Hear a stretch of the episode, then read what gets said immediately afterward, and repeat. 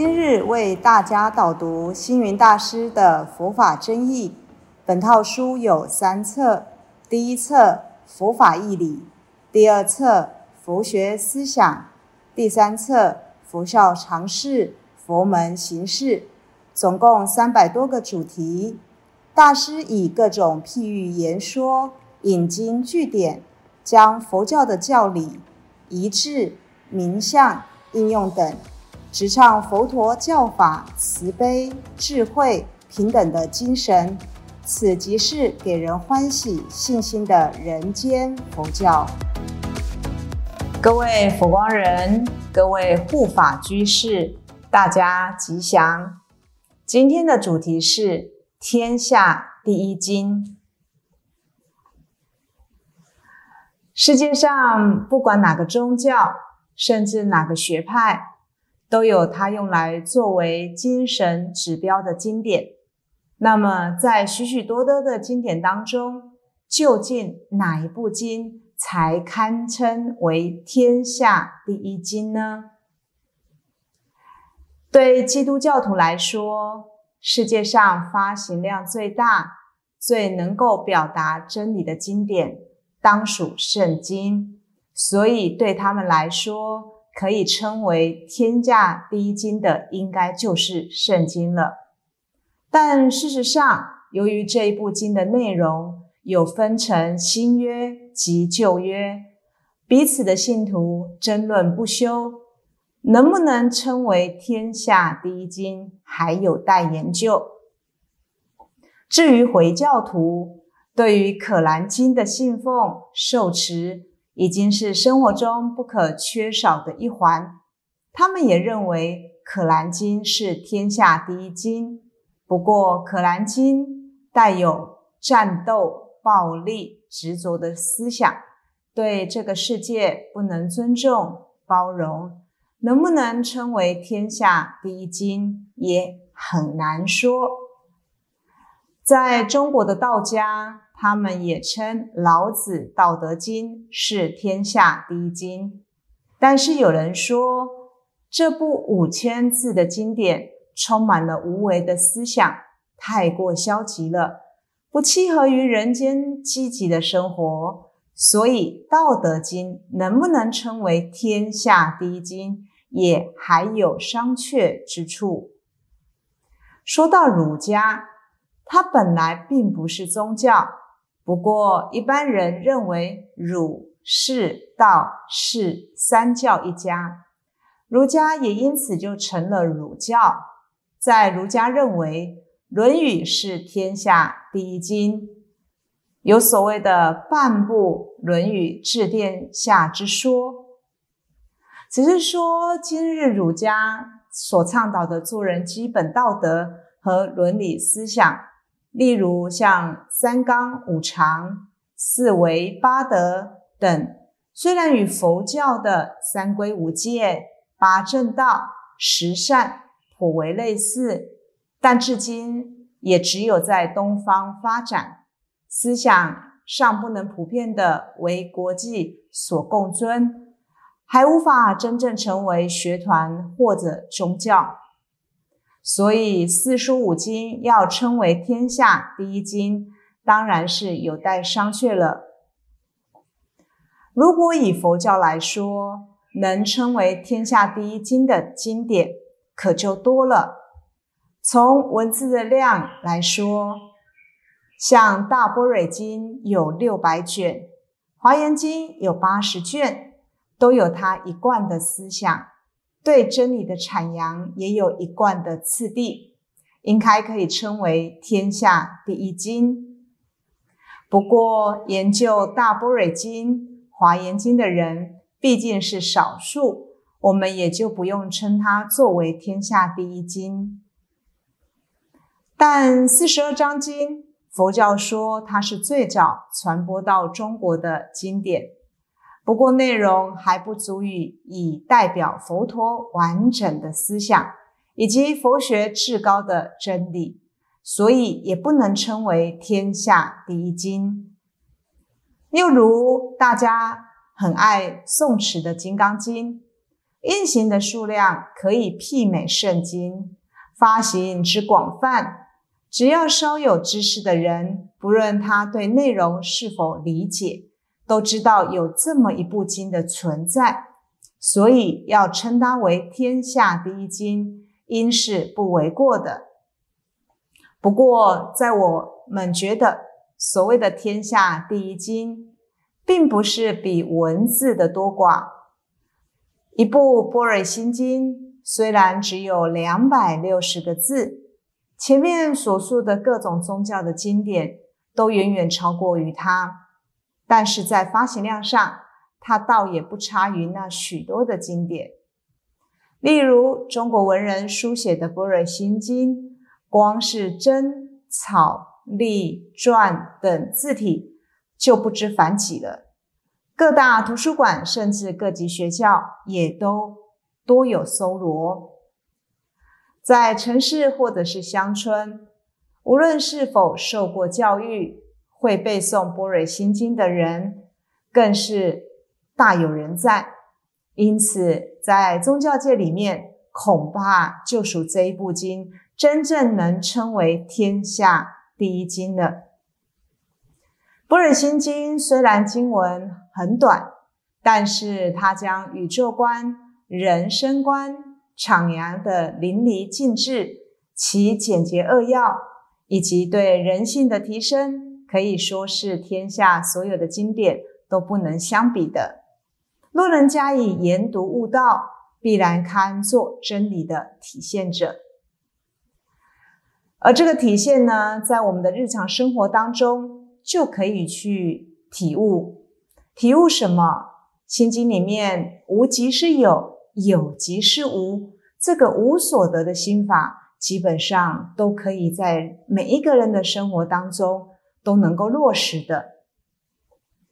有一天，眼睛、眉毛、鼻子、嘴巴在开争斗大会，先是眼睛，他提出了抗议，他说。我们所在的这个人体不公平，我眼睛最有用。如果我不看的话，什么东西都不能认识，连路在哪里都不知道。眼睛是灵魂之窗，却偏要在那没有用的眉毛下面。哎呀，我实在不服气呀！那鼻子这个时候说啦：“不要说你不服气，我更不服气。”人的身体上面，鼻子最有用。我负责呼吸，一旦我不呼吸了，大家就死翘翘了。但是偏偏这么有用的鼻子摆在下面，没有用的眉毛摆在上面，我也不服气呀。嘴巴听到以后，鼓起如簧之舌，大声的叫道：“我才是觉得最不公平。”最不服气的，我呢负责说话，不说话你们什么都不懂。我负责吃饭，不吃饭大家都活不了。偏偏这么有用的嘴，却摆在这么的下面。就这样，你攻击来，他攻击去，最后眉毛实在招架不住了，他就说：“各位不要吵了，不要叫了。”我愿意到你们的下面来。好啦，现在眉毛移到了眼睛的下面，眼睛一看，哎呀，这不像人呐。于是眉毛又移到了鼻子的下面，又更不像人了。再移到嘴巴下面来，还是不像人呐。怎么办呢？大家议论纷纷，这没有用的眉毛。放在上面才像个人，我们还是请他上去吧。所以你看他没有用，实际上他还是有大用的，因为有他在这个地方才像个人。你以为无用的，他有大用；你以为无德的，无德里面的世界妙的不得了。而《般若心经》简单的两百六十个字。其实它说明的太多无所得的妙处在哪里，只待每一个有缘人去认真体会。般若心经光是一个“心”字，就已经道出它是宇宙的中心，人生的真心。而宇宙中心和人生真心的结合，则要以波瑞这个超越的智慧来做印证。特别是内文所述“仅仅照见五蕴皆空，度一切苦厄”这句话。就已经表明了这部经能解决人间所有的问题。再者，经文当中“色即是空，空即是色”这一句话，更说明了空是建设有的基础。所谓“空有不二”的道理，那也就不是一般经典所能及的。所以，从虚妄的有颠倒妄想，就是我们每天人都在这样子的颠倒妄想当中。当我们知道心经里面空有不二的心境，我们就能够知道人生其实是可以达到那样子的一个至真至善的境界。有一天，有一个人的妈妈过八十岁的生日。于是请唐伯虎到家里来吃饭，吃过饭后就请他题个诗。唐伯虎就写：“这个女人不是人。”唐伯虎说：“好辛苦啊，倒一杯茶来喝吧。”这请他来的人就在那里拖延时间，心里想：怎么骂我妈妈？这个女子不是人呢？但唐伯虎名气实在太大了，不敢动，也不敢讲，只能在心里不高兴，想说今天这一餐真是请的冤枉啊！他不但不赞美人，还骂我妈妈不是人啊！过了好久，唐伯虎又接下去写：“九天仙女下凡尘。”好啊，好啊，这当然是好的啦。因为妈妈不是普通人，是九天仙女下凡尘。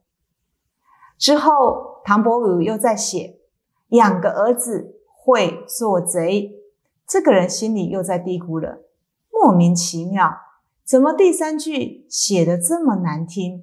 养了我这个儿子是做贼的，我什么时候偷过人家的东西呀？又再过好久。他又再写了一句：“偷得仙桃供母亲。”当然，这个人一看，连忙叫好，他说：“好，好，好！到天宫里面偷仙桃供母亲，哎呀，真是有意义呀！”所以你看，人都活在语言、思维惯性的颠倒妄想里，说这个女子不是人，她不高兴，她在颠倒。九天仙女下凡尘，她很高兴，她在妄想养个儿子会做贼，他又不高兴了，颠倒啊！偷的仙桃供母亲，看了真是令人高兴，又是另外一个妄想起。而人们总是这样颠倒妄想，妄想颠倒，循环不已，飘溺苦恼啊！而我们人常常就活在这些颠倒妄想当中，当然怎么样，每天就苦苦恼恼。如果我们懂得《心经》里面的意涵，你就能够知道，人生至高的本性，它以不生不灭、不垢不净、不增不减来阐释，更是一个完美的注解。更重要的是，它告诉我们修正人生的方法。所谓心无挂碍，无挂碍故，无有恐怖，远离颠倒梦想，如此就能达到就近涅槃。而这种人生至真、至善、至美的境界，其实每一个人都能够达到的。